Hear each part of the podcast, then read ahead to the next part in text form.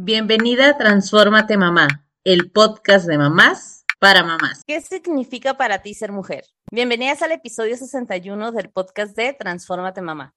Muchas gracias por acompañarme en una semana más de podcast. Quiero agradecer a todas las personas que se han tomado el tiempo de escribirme o de contarme de los episodios pasados y todo. La verdad es que me emociona saber que algo les hace sentido o clic.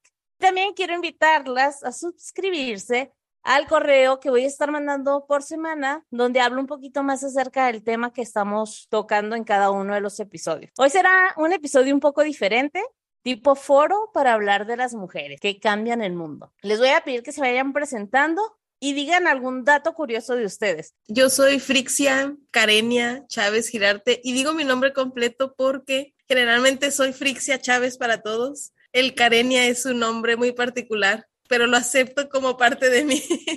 soy Frixia Chávez, soy mamá de dos y precisamente estoy en un momento muy muy particular, es buscando el equilibrio. Ahora que hablamos del tema de la mujer, es cómo no perderme en esa parte de, de ser mamá. Hola, mi nombre es Lidia León. Igual este, les voy a decir mi nombre completo, de que Frixia. Lidia Isabel León Ríos. Soy una mujer muy ordenada desde chiquita, ¿no? Súper curioso, pero desde chiquita todo anotaba, agendas, o sea, extremadamente ordenada. Ya cuando llegó mi niña, soy mamá de, Isabel, como que se me desbalanceó mi mundo, ¿no? Me dice mi mamá, oye, Lidia, ¿cómo se te olvida eso si antes te se te olvidaba? Bueno, se me olvidó. Pero ya ahorita otra vez, después de los dos añitos de mi niña, agarré otra vez la rienda. Me encantó que me hayas invitado, Blanca, igual. Mi nombre es Pazulema Reinaga, Muchas gracias por haberme invitado. Yo soy mamá de tres hijos y ahorita estoy en una transformación. Estoy buscando mi esencia, estoy retomándome yo como persona, dejar de ser cuidadora y empezarme a cuidar yo misma. Eso es algo con lo que estoy trabajando. Me encanta lo que comparten porque se van dando cuenta que cada una es un poquito diferente y me consta que Lidia es la persona más ordenada del mundo. Como cada una en algún punto de nuestra vida nos seguimos transformando, ahora que nosotras somos mamás, y no importa la edad que tienen nuestros hijos, como que cada etapa nos permite reinventarnos, ¿no? Cada cierto tiempo yo me doy cuenta de que lo que me funcionaba hace dos años, ahorita ya no aplica porque la etapa en la que están mis niños también es diferente y la etapa en la que estoy yo es diferente. Y ahora sí vamos a, a contestar la pregunta inicial, que es, ¿qué significa para ti ser mujer? Para mí ser mujer es es ser un ser humano con muchísimos retos, complicaciones, llegar como que de la felicidad al odio, a la tristeza, un sub y bajas de emociones muy fuertes. Para mí ser mujer es ser una persona que está en conflicto por las situaciones en las que hemos vivido de a lo mejor sí de desigualdad, ¿no? Y, y ahorita en esos tiempos enfrentarte a, a los retos de, de ser una mujer independiente que tal vez antes no era tan necesario o no había esa revolución, ¿no? Eh, y ahora es, es tomar tu vida, es de serte responsable de ti misma, porque antes a lo mejor la responsabilidad de nosotros caía en un esposo, ahora ya no, ahora es tomar esas riendas de ti y demostrar lo que eres, saber que una mujer es una persona con valores, con sentimientos, con capacidades, de realmente saber que somos un ser humano completo, como cualquier otro hombre, pero con muchas cosas en la cabeza que nos han ido metiendo de generación en generación y que yo creo que ya es tiempo de enseñarle a nuestras niñas, a nuestros niños, a nuestros jóvenes,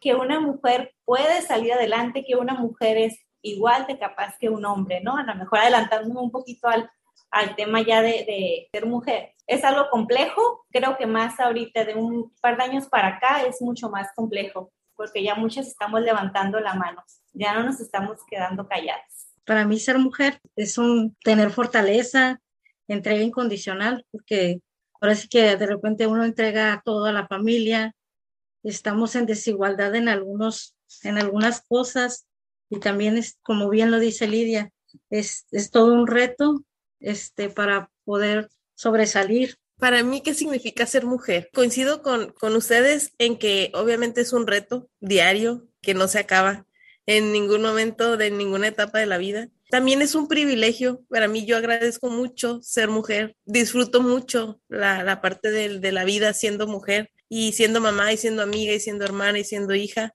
Este, me gusta mucho. Agradezco de verdad que, que, en esta vida yo haya nacido siendo mujer. Y también siento como un compromiso, pues, hacia quien te rodea hacia tu familia, hacia tus amistades, hacia tus compañeros de trabajo, con las personas que te rodeas. Un compromiso, yo lo vivo como tratar de ser la, la, siempre tratar de ser la versión mejor que yo pueda para inspirar. Ahorita esa parte que les decía al inicio de estoy en un momento como lo decía también su lema de transformación, y, y yo lo, lo, estoy viendo en la parte de, en cada etapa de la vida vas teniendo tus prioridades.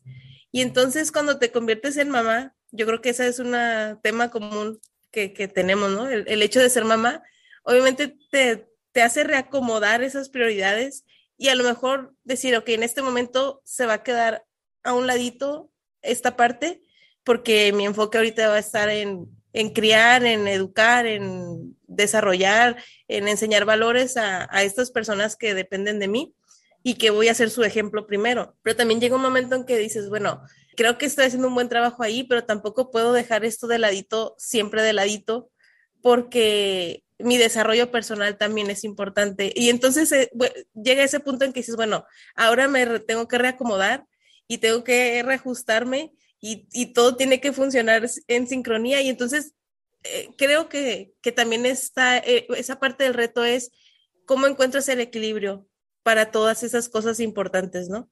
Pero yo creo que lo principal es que yo lo vivo desde un privilegio y agradezco que, podamos ser mujeres. Creo que el concepto de mujer para mí ha evolucionado bastante. Yo crecí queriendo ser niño. Decía, ay, qué chido ser niño. No nos regañan, es diferente. Eh, yo jugaba fútbol y me acuerdo que era como, no, no juegues así porque eso es juego para niños y como todas esas ideas, yo sí crecí con esos estereotipos y yo recuerdo que le decía a mi mamá, así como de, ah, pues yo no pedí ser mujer, yo qué culpa tengo. Conforme fui creciendo y cuestionando estas creencias que tenía de lo que significaba ser mujer, creo que realmente aprecié todo lo bueno que tenemos como, como mujeres y tal vez esta, esta revolución que se sigue haciendo Sé que para muchas personas pueden decir, no, no estamos en desigualdad, ya tenemos los mismos derechos, pero creo que las mujeres que lo vivimos en el día a día, sí notamos ciertas cosas diferentes en el trato, en la seguridad, en lo laboral, lo cual me lleva a preguntarles de qué obstáculos se encuentran las mujeres en la vida laboral. Principalmente es la falta de oportunidades. Es decir, vivimos en una sociedad todavía este, un poco machista, por así decirlo, o mayormente dominada por hombres, el mundo de negocios es por hombres, ¿no? En el giro a lo mejor que yo, que yo estoy, que yo trabajo. Entonces, realmente, cuando se oferta cualquier posición, lo primero es voltear a ver a un compañero en vez de a una compañera, ¿no? En una empresa, los 10 impuestos más importantes económicamente y jerárquicamente, o sea, todos los tienen hombres. El reto ahorita es que yo creo que ya hay mujeres preparadas, pero las mujeres que logran este, destacar generalmente son mujeres, o por lo menos así yo lo veo en mi profesión, que no se casaron, que no tuvieron hijos, de una mascotita, ¿no? Y que tuvieron que sacrificar esa parte por el éxito profesional entiendo que hay muchas profesiones y que a lo mejor cada uno es diferente, ¿no? Pero por lo menos en el mundo en el, que yo estoy, así es. Y ahorita lo que yo estoy viendo con mis compañeras de, de, de, mi generación, que están retrasando el tema de la maternidad porque ya pudieron ellas establecerse, tener este, la posición que ellas querían, este, el tiempo que a lo mejor les, les da esa posición y ahora sí se están aventando al reto de la maternidad. Y que a lo mejor todo mundo pensaría, no, pues es que es porque así ustedes lo quieren, sí, pero porque así no, se nos ha hecho más sencillo llegar a donde estamos, no porque así lo quisiéramos, o sea, si de quererlo nosotros quisiéramos estar todas en puestos gerenciales, ¿no? Pero realmente no se nos da la opción por el tema ahorita que todavía yo creo que es un, un país que los negocios los mueven los hombres mayormente y que no todas las mujeres están dispuestas a ayudar a otras mujeres. Particularmente yo tengo este, mi amiga, mi jefa, ¿no? Que nos apoyamos mutuamente porque las dos somos mamás, este, y entendemos perfectamente ese tema. Pero platícales tú a la mejor a un hombre que, que no tiene la responsabilidad de una paternidad ejercida, a lo mejor es papá, pero no tiene una paternidad, pues obviamente va a ser difícil, ¿no? En el caso igual de mi jefe, la verdad es un super papá y siempre dice, primero los niños, ¿no?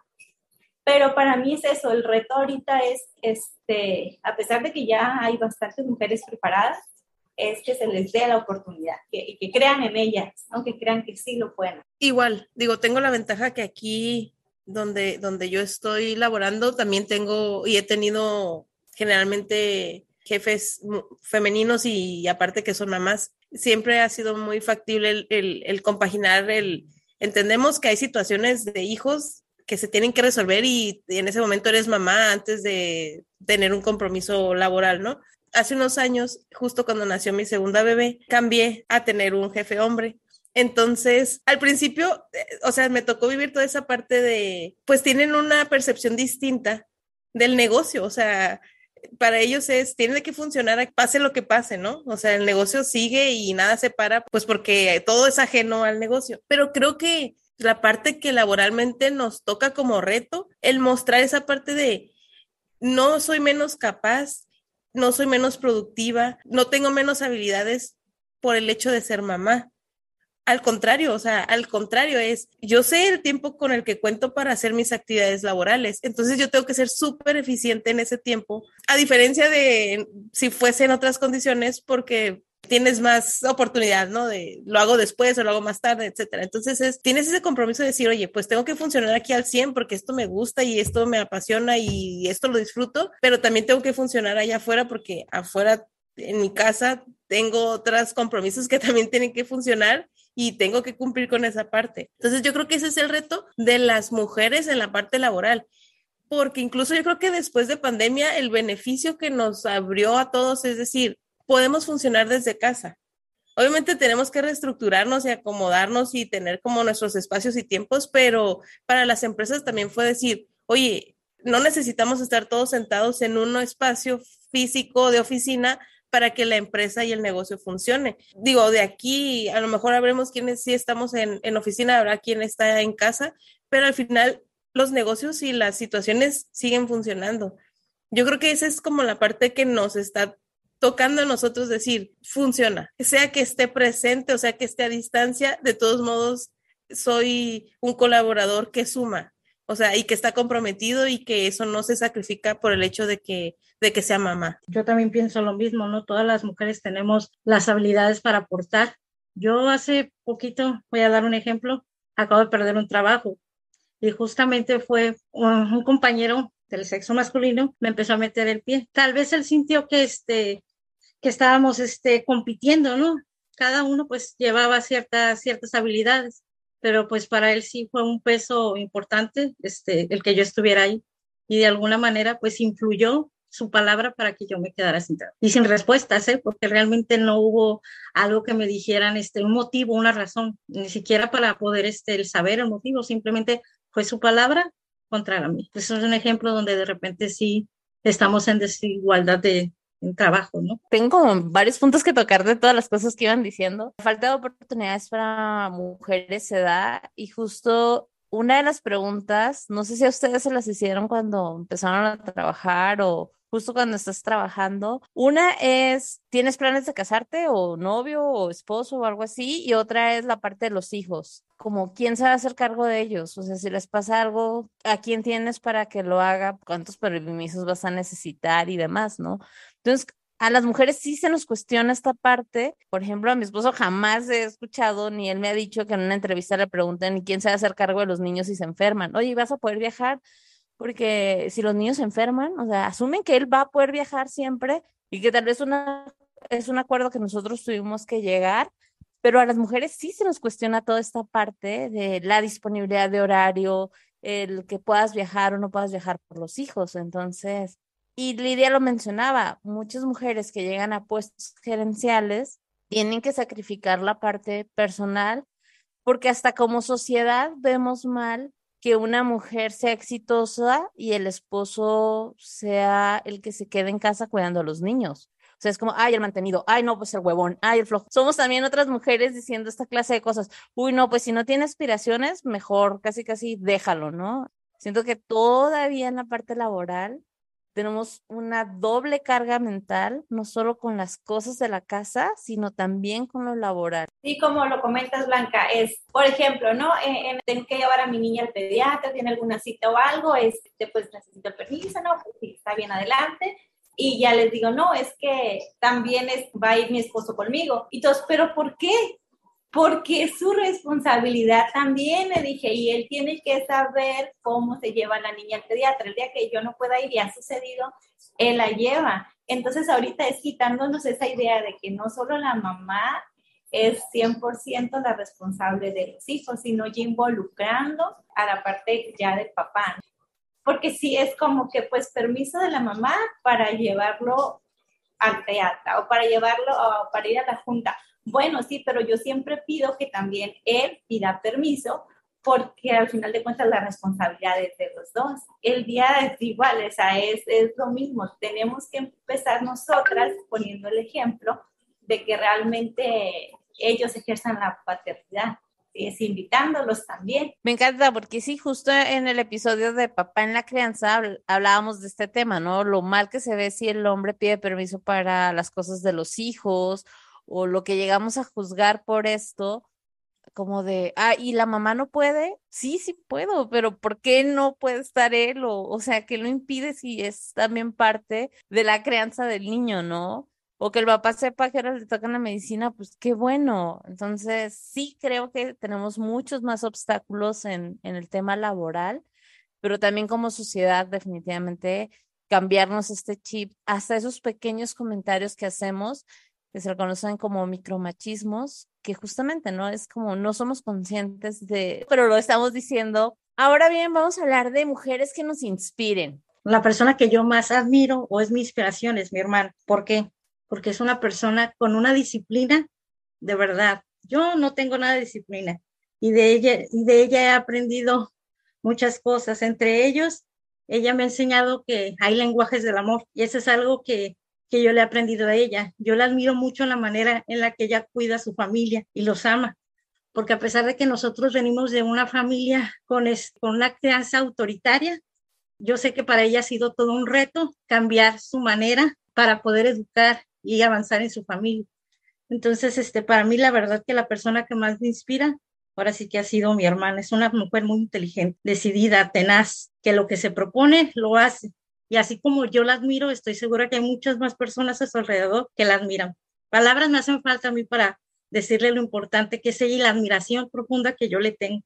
Porque a pesar de que ella es menor que yo, yo le he aprendido tantas cosas y sigo. Ella y yo platicamos mucho, bastante. Y a veces yo creo que ella piensa que todo lo que ella me dice, a lo mejor ni siquiera le hago caso pero de verdad cada que me dice aporta mi vida. Y esta esencia, esta esencia que yo estoy buscando, en gran parte se lo debo a ella, porque ella me ha hecho ver que hay un mundo más allá afuera, que hay un mundo más allá de estas cuatro paredes de mi casa, que hay un mundo más allá de, del cuidado que yo le pueda dar a mi familia. Gracias, de verdad, gracias, qué lindo. Yo pudiera decir que durante, pues yo creo, toda mi vida obviamente mi mamá fue como mi, mi, referencia y mi inspiración, porque pues igual no todos traen, todos venimos con una historia y nuestros papás también vienen con una historia, entonces yo veía en ella mucho la parte de, de salir adelante, de tener propósitos y objetivos y buscar cómo hacerlo y cómo salir, o sea, superarse. Yo, yo siempre vi eso en ella, igual en mi papá, o sea, en mi papá fue como, o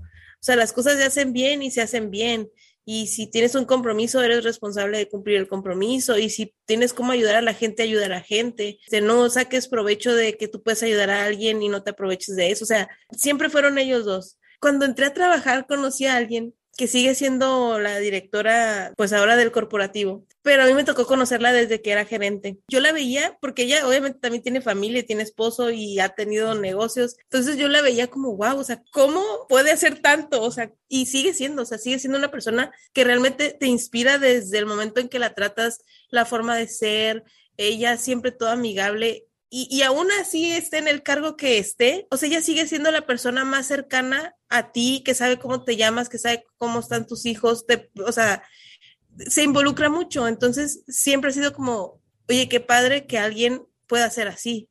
O sea, que, que sigue siendo humano, o sea, no importa en qué rango de la empresa te encuentres, sigues teniendo esa parte humana de involucrarte, cómo están todos, o sea, me interesa saber cómo están. Ya en la parte más cercana, yo también justo cuando me, me hiciste la invitación, yo decía, en algún momento tengo que compartir que de verdad Blanca, digo, no, no tenemos tanto tiempo, digo, nos conocemos desde la universidad, no puedo decir como que crecimos juntas.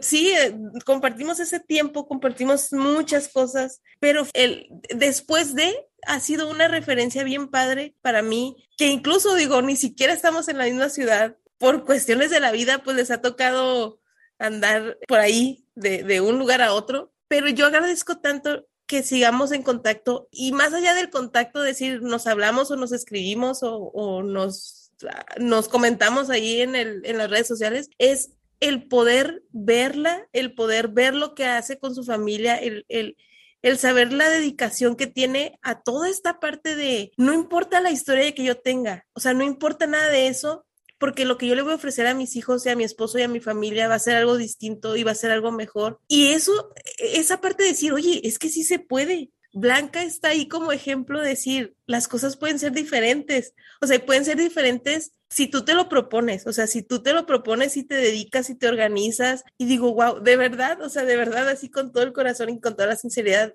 eres una persona, eres una mujer que realmente sí eres una inspiración, así como lo dice tu hermana, para muchas personas. Y qué bueno que tienes estos espacios porque seguramente habrá más personas allá que no tienen la oportunidad de conocerte de, más tiempo a lo mejor, pero que lo, lo, que tú estás haciendo es, se puede, o sea, no, no pensemos en las cosas o en nuestras historias, sino en la forma de cómo quiero que sean las cosas distintas y qué tengo que hacer y qué puedo hacer para que las cosas sean distintas. Entonces, gracias, gracias. Gracias a ustedes. Ay, qué bonitas palabras. Igual, este, concuerdo con las dos. Realmente, este, Blanca para mí es una persona que desde siempre, siempre ofrece lo mejor de ella a todos. Todo lo bueno lo, lo ofrece y, o sea, es como muy, muy maternal, muy de que te cuida, es la comida te ofrece, o sea, cuando vas a tu casa te abre las puertas y te sientes como si fuera tu casa, realmente sientes como todo el amor que, que le dedica todo, ¿no? Que hace, le voy a contar una anécdota y ahorita este, contesta la pregunta.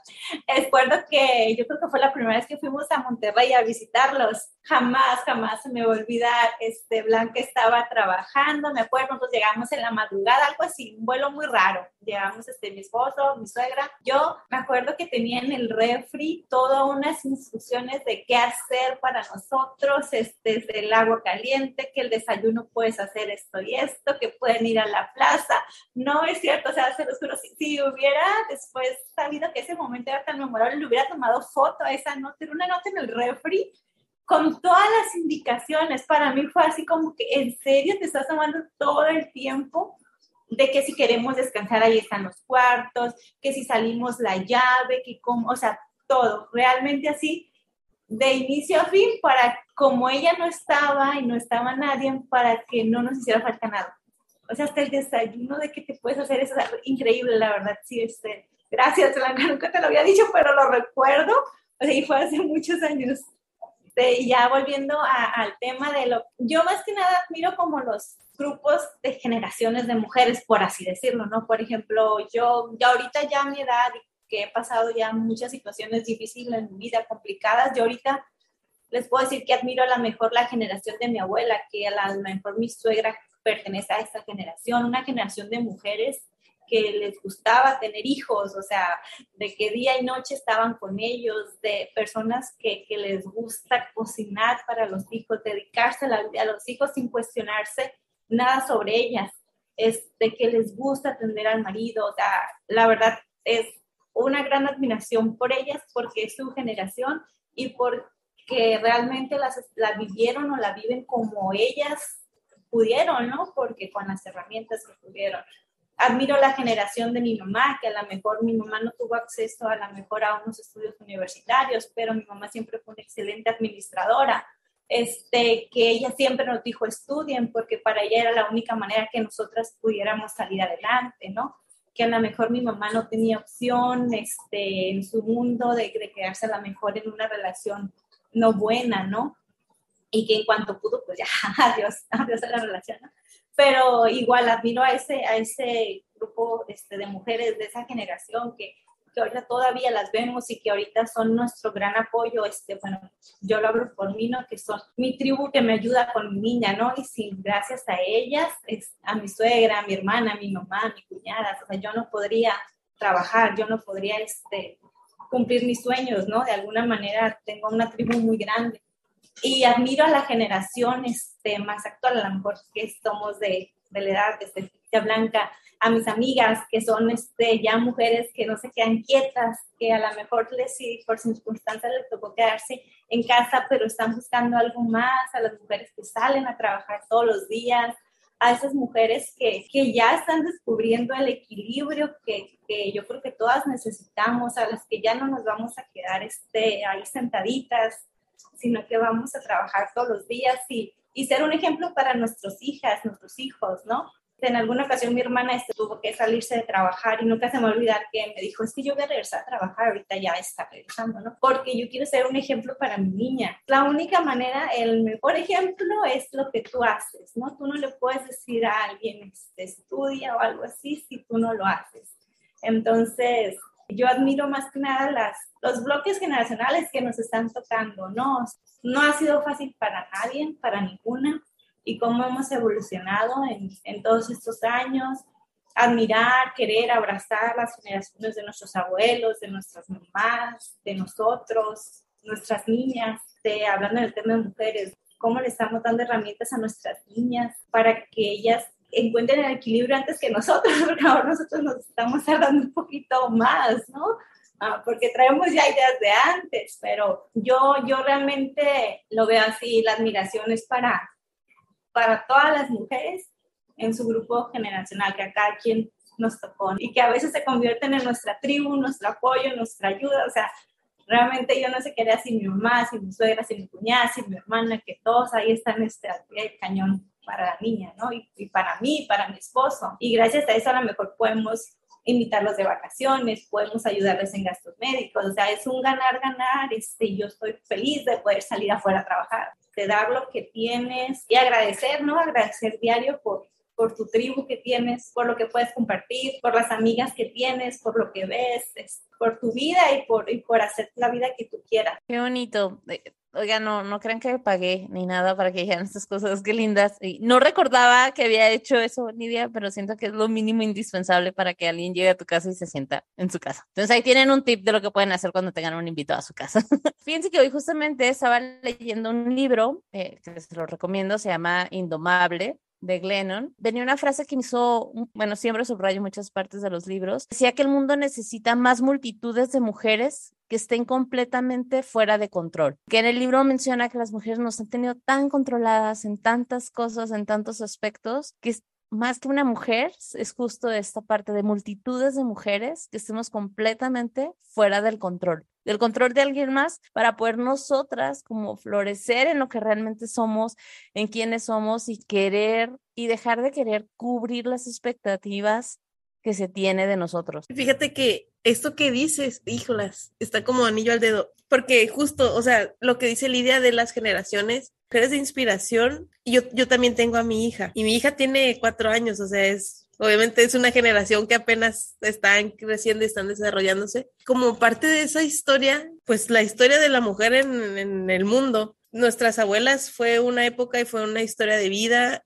y una dedicación así completa, como lo decía Lidia, a la familia y no había más que pensar, o sea, esta es mi función en la vida y yo me voy a dedicar a esto, mis hijos van a vivir y, y, yo me voy a encargar de, de eso, ¿no? Y les daban las herramientas que estaban a su alcance para salir adelante. Y luego esos hijos, pues son nuestros papás. Nuestros papás también dijeron, ok, vamos a salirnos de este molde, traemos una historia, crecimos de la forma que crecimos, pero vamos a buscar más, vamos a mejorar, vamos a superarnos, vamos a buscar mejores oportunidades. ¿Por qué? Porque también voy a tener hijos o tengo hijos y quiero mejores oportunidades para ellos. Y luego venimos nosotros con muchas más oportunidades y con mucha más conciencia Yo creo que esa es la parte. Venimos con mucha más conciencia de decir, oye, como mujeres venimos encarreradas en la historia de somos libres, tomamos nuestras decisiones, ya tenemos, eh, podemos participar en la economía y trabajamos y, y venimos así todas bien felices, este, motivadas porque nuestras generaciones nos han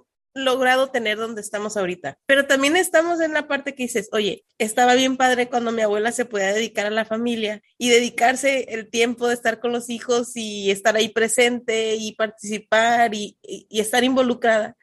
Y ahora resulta que si estoy en la parte laboral, chispas, pues tengo que despegarme un poco de eso. Creo que tanto para niños como niñas, el ejemplo que están viendo es esta parte ahorita de involucramiento tanto hombre y mujer o sea, como papás es, participamos los dos, así como lo decía Lidia, o sea, la visita al pediatra, el festival en la escuela, eh, la medicina en la noche, qué vamos a cenar, qué hay que desayunar, o sea, ya todo es compartido. Y yo creo que esa es la parte más bonita de decir como mujeres, ok, o nuestros hijos, esa generación que ahorita está en crecimiento, cuando lleguen a este momento, si es que les toca estar en una empresa y dirigir personal, van a ser un líder humano que sabe que papá y mamá participan, que no va a haber una restricción de decir, ah, no, tú eres mamá, tú eres mujer, entonces si eres mamá, pues no te voy a poner en cierto cargo, no te voy a poner ciertas actividades, no tienes ciertas responsabilidades.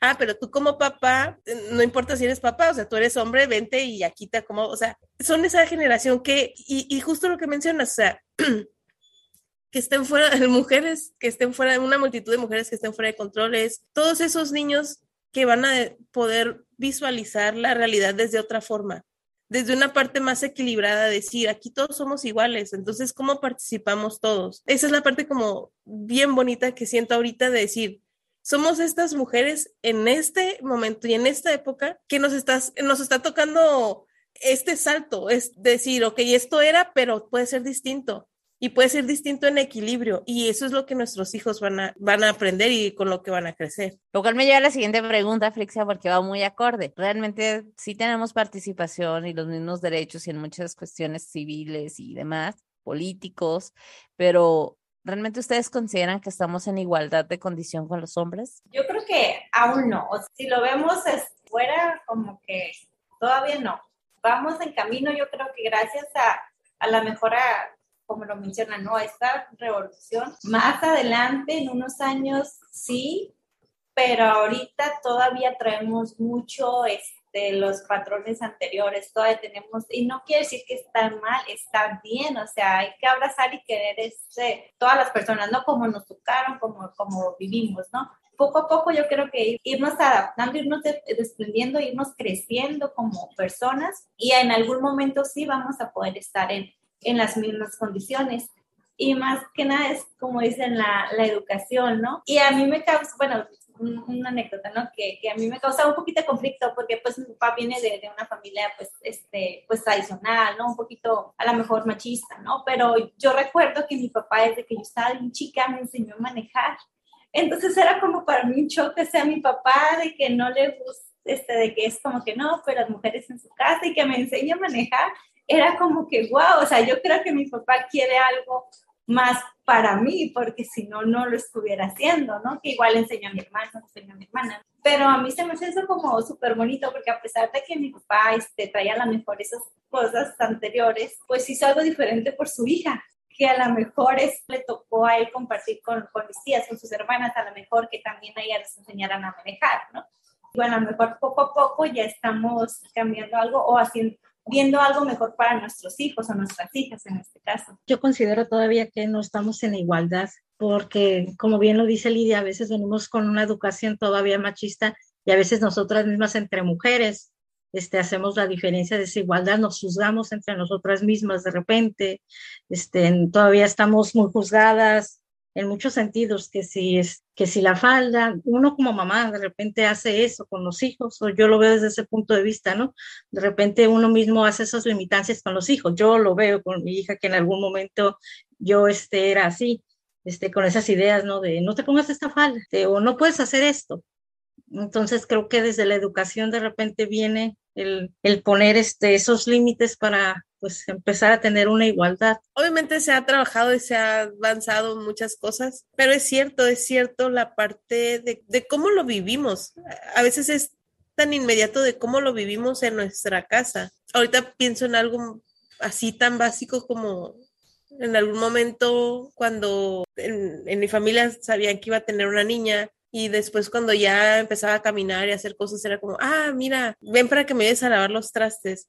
Yo pensaba, tengo un hijo más grande que también puede lavar trastes, o sea, porque solamente como, ¿quién dice que solo la mujer? Y esa es la parte que, en la que yo digo, bueno, mi trabajo, a lo mejor como mamá, es en casa no hacer esas diferencias. Las responsabilidades son de todos. Una casa es todos vivimos, todos participamos, todos colaboramos, todos mantenemos. En trabajo, pues obviamente sí, lo que mencionan es papá sabe en su trabajo que pues eventualmente hay participaciones en festivales, hay que pedir permiso, pero si los niños se enferman, pues la que va a estar más al 90% pendiente pues va a ser mamá, ¿no? Ah, porque papá pues también tiene que ir y, y sí va a estar al pendiente llamando, pero pues se tiene que ir. Me hace un poquito así como de inquietud el qué tanto necesitamos esa igualdad, porque también veo la parte que digo, somos distintos, o sea, eh, la mujer y el hombre somos distintos y definitivamente la mujer tenemos bien desarrollada la parte maternal. Entonces, yo creo que también es parte de nuestro, pues de esos trabajo extra, de esos retos, el decir, ok, papá, te voy a permitir y, viene justo a tu, a tu anterior este, episodio de, papá, tengo que, que permitirte que te involucres también, porque ahí es donde nosotros podemos ir también buscando ese equilibrio, esa igualdad de decir, voy a involucrarte y voy a permitirte que te involucres a tu forma. No lo vas a hacer igual que yo, pero lo voy a dejar que lo hagas porque Está padre que lo hagamos juntos. Y si nos vamos a la parte laboral, pues nos toca ser esa mujer un poco descontrolada y un poco rebelde de decir, no voy a seguir todos los lineamientos a lo mejor porque tienen que entender que funciono distinto. O sea, que mi forma de trabajo es distinta, pero tengo, voy a dar los resultados. No, no me clasifiques porque soy mujer en ya no toda la posibilidad. A lo mejor me va a costar esforzarme, sí es cierto, nos cuesta más porque tenemos que esforzarnos más para demostrar que podemos, pero al final creo que vamos avanzando también en esa parte de decir, soy mujer y soy mamá, o soy mujer simplemente, habrá quien no tenga hijos, o sea, soy mujer y no quiere decir que tenga menos capacidades que alguien por default ya das por hecho en que este es el indicado, ¿no? Creo que volvemos al punto de que en nosotras vuelve a caer un poco de la responsabilidad de qué tanto involucramos, por ejemplo, en la familia al papá y en la parte fuera, qué tanto demostramos, o sea, qué tanto nos esforzamos por decir, valgo, o sea, valgo igual que los demás, ¿no? No me voy a hacer menos porque alguien me diga que no una vez. O sea, tú a lo mejor te estás perdiendo la oportunidad de que yo te de buenos resultados o que pueda ser un buen elemento para tu equipo, pero es tú el que está perdiendo. O sea, yo sigo buscando mis oportunidades, ¿no? Me recuerdan un dato bastante importante. No recuerdo exactamente los porcentajes, pero se habla de que, por ejemplo, el hombre, cuando se está cubriendo una vacante, con que cubra más del 60-70%, él se lanza y pide ese trabajo.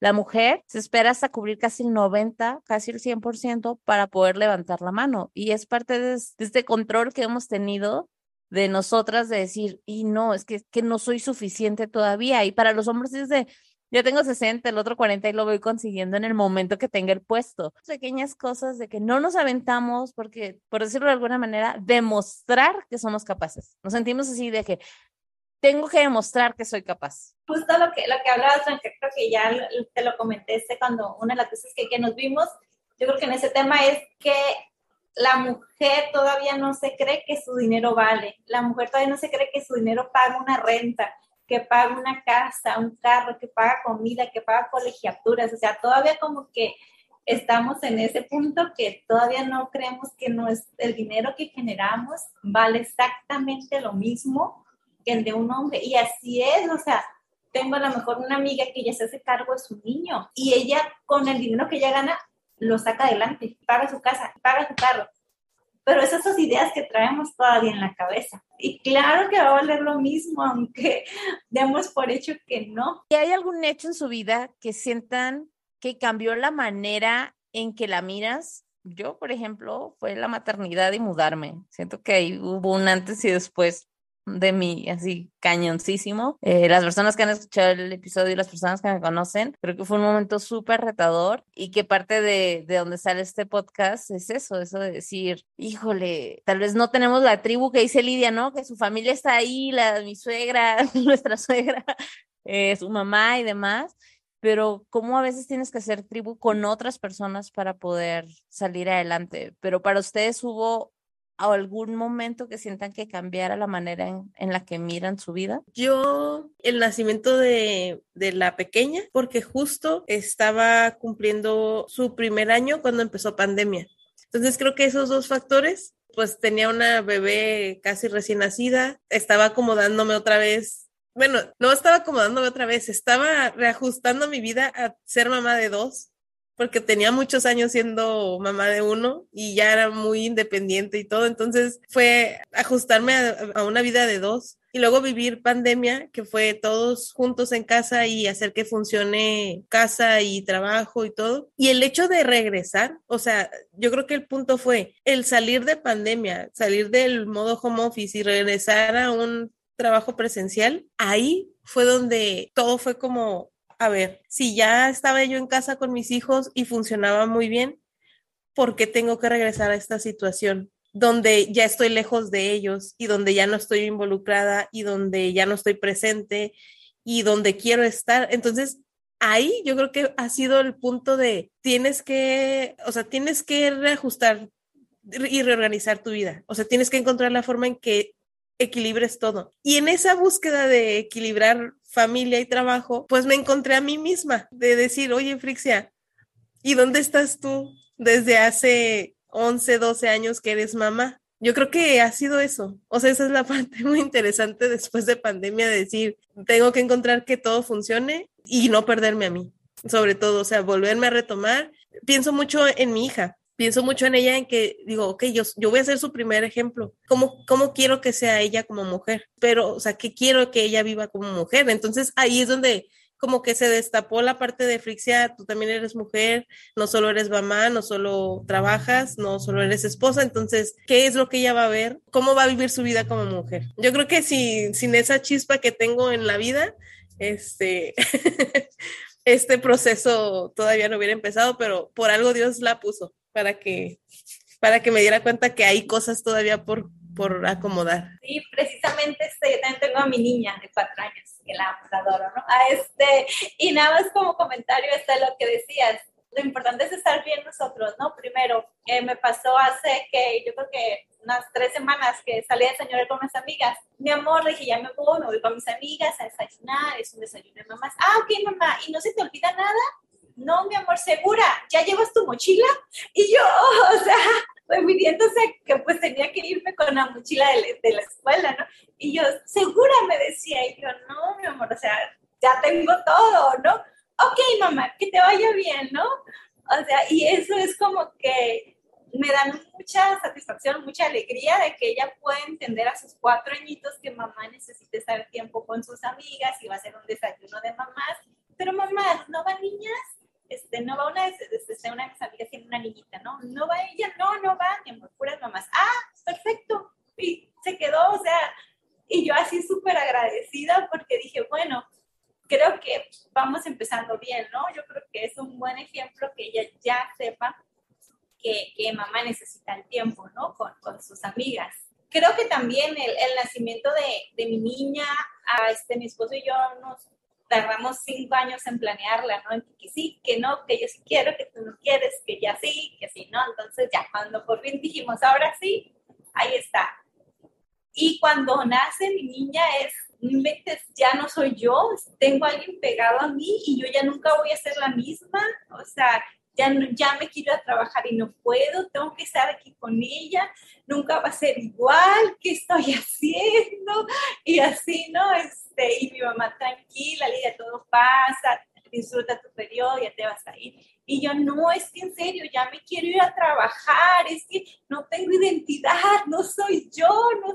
fue como que, que me cambió la vida y que yo ahorita ya entendí que fue el tiempo este, que a lo mejor yo venía de una vida muy, muy acelerada y que me costó mucho trabajo enfocarme a alguien que no fuera yo, porque durante mucho tiempo yo había estado caer vino desde, desde muy chica, ¿no? Me he preocupado mucho por mí, por mis cosas, siempre he sido muy, muy cuidándome yo, ¿no? Entonces cuando llega otra persona y le tengo que poner toda la atención, yo me siento que ya no soy yo, que no, justamente le decía a una prima, es que no tengo identidad. Si eso me pasa, pues yo tampoco tengo identidad.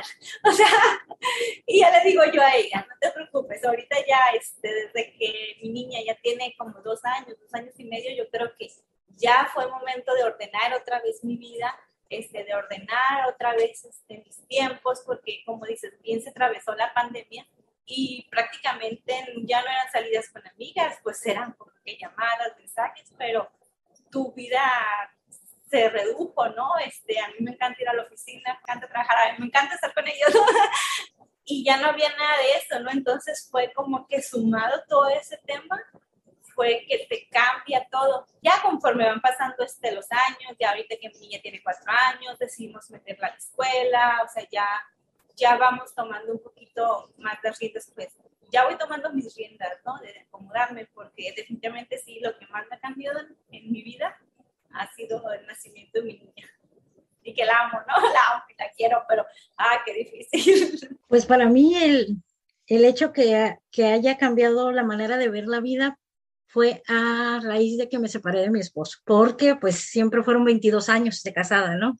22 años donde yo estoy dedicada completamente al 100%, era mamá de casa, esposa, este, aparte cuidaba a mis papás, ayudaba pues con mis papás, he sido madre, esposa, hija, pero ¿dónde quedo yo? O sea, yo me perdí. ¿Dónde queda Zulema? Es volverme a reencontrar conmigo, es volver este, a, retomar mi esencia, saber cuáles son mis gustos, porque pareciera algo insignificativo, pero Zulema dejó de saber cuáles son sus gustos, qué es lo que le gusta hacer. A Zulema le gusta mucho escribir, pero para ella comunicarse verbalmente es muy complicado.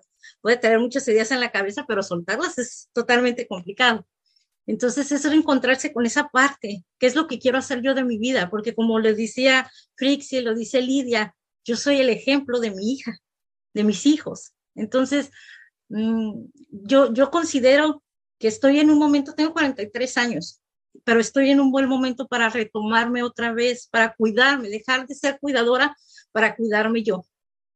Esa es la parte, esa es la parte que yo creo que a raíz de mi separación fue el, la chispa que, que cambió la forma de ver la vida, ¿no? 22 años viendo por todos, entonces ahora es tiempo de, de ver por mí, de ver que hay un mundo más allá. Y no digo que porque no me lo permitieran, claro que no, creo que uno mismo se va como guardando, va uno mismo como dejando su esencia, ¿no? No sé, de alguna manera es como que si se va uno aislando por estar cuidando tal vez no todas las personas le pasen, pero en mi caso así fue realmente yo dejé, cerré la puerta y dejé el mundo allá afuera y me convertí en mamá de 24 horas, la esposa de 24 horas. Entonces, este, para mí el haberme separado creo que es el, el punto donde empecé a ver la vida de una forma diferente y ver que Zulema puede volverse a encontrar. Y como Zulema, yo creo que hay muchas mujeres en este, en este plano, de verdad, donde no tenemos o no sabemos este, qué es lo que queremos, vamos perdiendo la esencia, el cuidado personal también, porque no nomás es como esa parte, la, muchas personas como algunas son, trabajan laboralmente en oficinas, este, pero hay personas que solo nos dedicamos al hogar y nos vamos este, perdiendo, vamos perdiendo cierta esencia y hay que reencontrarse. Digo, nunca es tarde para volver a reencontrarse como personas, para volver a, este, encontrarle el gusto, qué es lo que te gusta hacer, ¿no? Yo, este, generalmente yo siempre trabajo cocinando, que cocinar es mi pasión, no, no es mi pasión, es la parte que me ha trabajado, que me ha llevado para yo generar un ingreso. ¿Cuál es mi pasión? A mí me gusta escribir. Entonces, ahora digo, tengo que empezar, ¿qué es lo que me gusta? Y empezar a retomar, a hacer acciones, ¿no? Pues me gusta escribir, tomar cursos, este, si me gusta empezar a tener un grupo de amigas. Para mí es muy complicado eso de las amistades, de socializar a partir de que se separó, está conociendo un mundo y encontrarse. Estigma con el, un tema tabú con el divorciarnos o separarnos, es como hay quien lo mira como no, no quiero fracasar, no quiero que me vean como si estoy fracasando por separarme de, pero en realidad no es un fracaso, puede ser todo lo contrario. Bien lo dices, pero la verdad, yo en algún punto así lo pensé. 22 años de casada, me acuerdo el primer día que me separé, no era el día que yo esperaba separarme, pero bueno, así se dieron las cosas. Y yo dije, es que acabo de fracasar. Y yo se lo dije a mi hermana, que la vez que me siento fracasar. ¿Por qué? Porque para mí, podría decir que desde pequeña yo sí creía o yo sí tenía esa imagen de yo quiero una familia, esposa, esposo, hijos, o sea, a mí me gusta esa parte. De verdad que yo disfruto mucho el, el, el, la parte en pareja, el criar hijos, pero también es, pues tengo que entender que no nada más es, es fracasar si te divorcias. Creo que estoy aprendiendo que una familia a veces funciona mejor separada que junta. Es difícil a veces cuando uno trae ciertos parámetros de lo que es la familia, pues adaptarse, ¿no? A, lo nuevo. Y más que, como bien lo decía Lidia, venimos en un clan. Ahora sí que yo, a pesar de que tengo 42 años, yo me considero como que soy del clan de mi mamá, definitivamente. O sea, yo crecí en eso de cocinar, este, cuidar, proteger. El trabajo, sí, oficina y todo, tal vez eso no era tan importante. Ahora que ya veo la vida diferente, creo que, que realmente sí me hace falta esa parte. Salir a trabajar a lo mejor en una oficina, conocer otro tipo de personas, interactuar con otro tipo de personas, ¿no? Porque no es lo mismo platicar el día con tu mamá o con tu hermana por teléfono, a tratar de convivir con otra gente, a tener otro tipo de conversación, que eso hace que de repente a uno se le dificulte esa comunicación. Yo las oigo a ustedes hablar pues así tan fácilmente, digo yo, wow, a mí me cuesta un poquito más trabajo pero voy en ese camino. La verdad que voy en el camino de querer avanzar, yo creo que mm, ahorita, escuchando lo que comparte su lema, creo que una parte que nos complicamos a lo mejor nosotras mismas como mujer es el hecho de que crecemos con ciertas cosas en la cabeza que es como el ideal, pero el ideal de quién al final de cuentas. Yo en esa parte digo, qué padre los hombres que no se comparan y que no sufren por compararse con nadie. O sea, los hombres no importa si van vestidos de la misma forma o si traen la misma ropa, o si... O sea, los hombres viven tan ligeros en esa parte que digo, qué padre sería que como mujeres también entendiéramos y, y, creciéramos, más bien que crezcamos con esa parte de decir, tengo que buscar lo que yo soy y tengo que encontrar lo que a mí me llena, lo que a mí me hace muy feliz, lo que a mí me da tranquilidad y voy a vivir mi vida en esa sintonía, porque al final de cuentas somos tantos que va a estar muy difícil que lográramos darle gusto ni siquiera a nuestros más cercanos. Y a lo mejor todavía vivimos y, crecimos en la parte de las cosas se tienen que hacer de esta forma, la vida eh, exitosa es de esta forma, esto lo tenemos que tener en nuestra vida para decir que somos buenas mujeres o que somos buenas personas. Y entonces viene toda esa parte de decir, oye, cómo me visto, cómo me arreglo, cómo, con quién me relaciono, a dónde salgo, este, si me gusta el ejercicio o si no me gusta, si hago un deporte o no me gusta. O sea, vivimos como a veces queriendo cubrir todas esas expectativas que son ajenas a nosotras. Y es a lo mejor donde a veces nos perdemos de decir, oye, pero espérate poquito. A mí no me gusta, no soy yo deportista, no nací con el don del deporte no nací con el gusto de ir al gimnasio. Me gusta mucho comer. A mí yo disfruto la comida.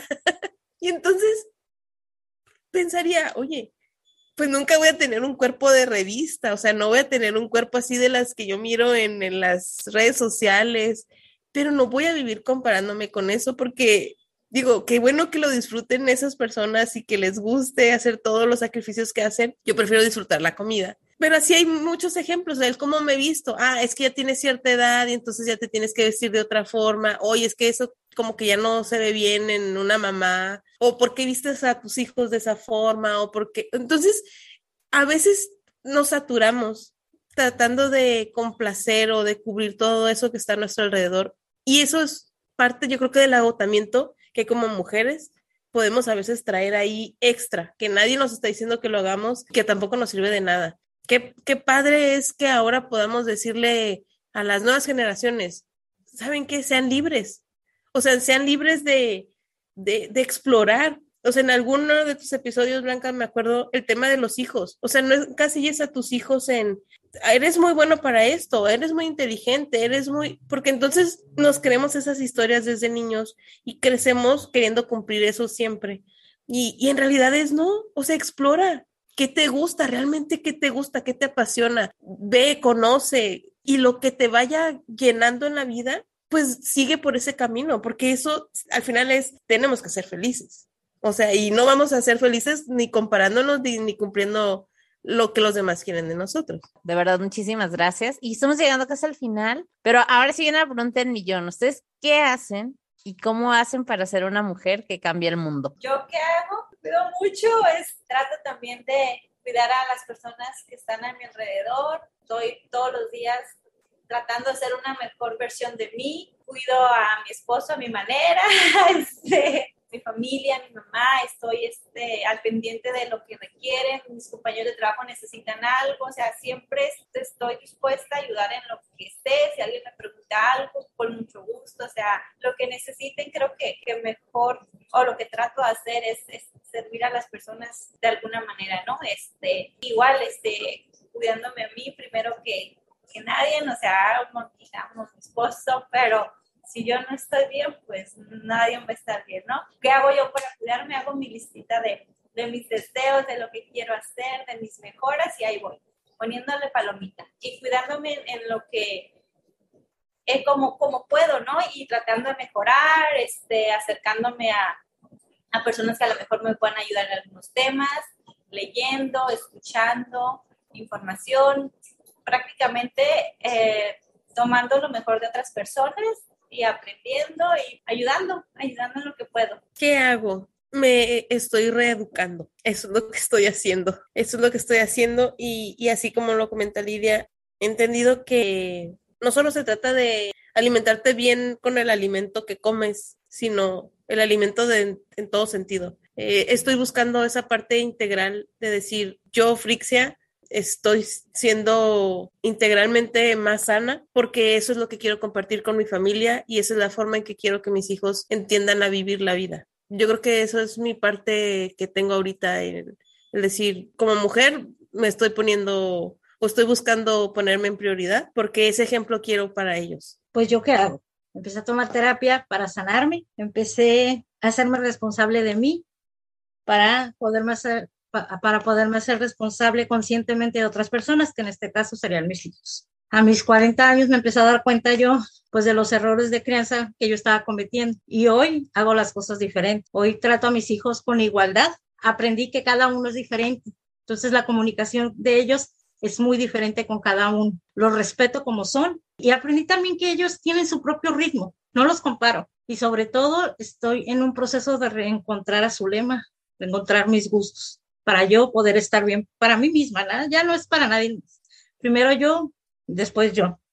Y entonces, pues esas son las pequeñas aportaciones que yo estoy haciendo y estos cambios para que este mundo sea mejor. Me encanta y es que sin duda no hay mejor manera de cambiar el mundo si no es cambiándonos a nosotras mismas, nuestra manera de pensar, de actuar, de ser. Eso definitivamente cambia el mundo. Esas pequeñas acciones, el cuestionarnos, pararnos a reflexionar y saber si esto es lo que quiero o si esto es lo que me han dicho que debo querer como dentro de la sociedad que vivimos. Hacer lo que tú quieres porque a ti te nazca, ¿no? El darte ese tiempo para ti, la importancia que tienen y cómo cada una de ustedes a su manera ha empezado a cuidar de ustedes y darnos cuenta de la importancia que tiene, porque tal vez en casa crecimos con otro modelo, con esa mamá de siempre para los hijos y todo para los hijos, pero ahora sí sí, qué bien, lo agradezco, lo atesoro, pero ¿qué estoy haciendo yo también para cambiarlo de esta nueva manera, ¿no? Y en nuestro caso, que tenemos hijos, pero hay quienes no tienen hijos y con que ellos cambien, con que tú cambies como persona, ya estás haciendo un cambio en general para el mundo. Quiero agradecerles por darse este tiempo de escuchar el episodio también y a ustedes que estuvieron aquí, Frixia, Lidia, Zulema, de verdad, las admiro muchísimo a cada una de ustedes. Eh, esa oportunidad que tuve de, de, andar allá por Juana y Tecate, me dio la oportunidad de, de, platicar con ustedes y saben que también les aprendo muchísimo, de verdad, las aprecio demasiado. Y pues para cerrar el episodio, el objetivo de este episodio es eso, tener de referencias y fomentar modelos de mujeres que están cambiando el mundo, desde el cambio en cómo ves la vida, cómo educas a tus hijos, a tu comunidad, cómo haces tribu, tu familia y demás, que es lo más importante. Espero que les gustara este episodio y nos vemos la siguiente semana. Adiós. Gracias por escuchar este episodio. Si te gustó, te pido que lo califiques con 5 estrellas y lo compartas con otras mamás. Te invito a seguirme en Instagram en arroba mamá y escucharme la próxima semana en otro episodio del podcast de mamás para mamás. Transfórmate mamá.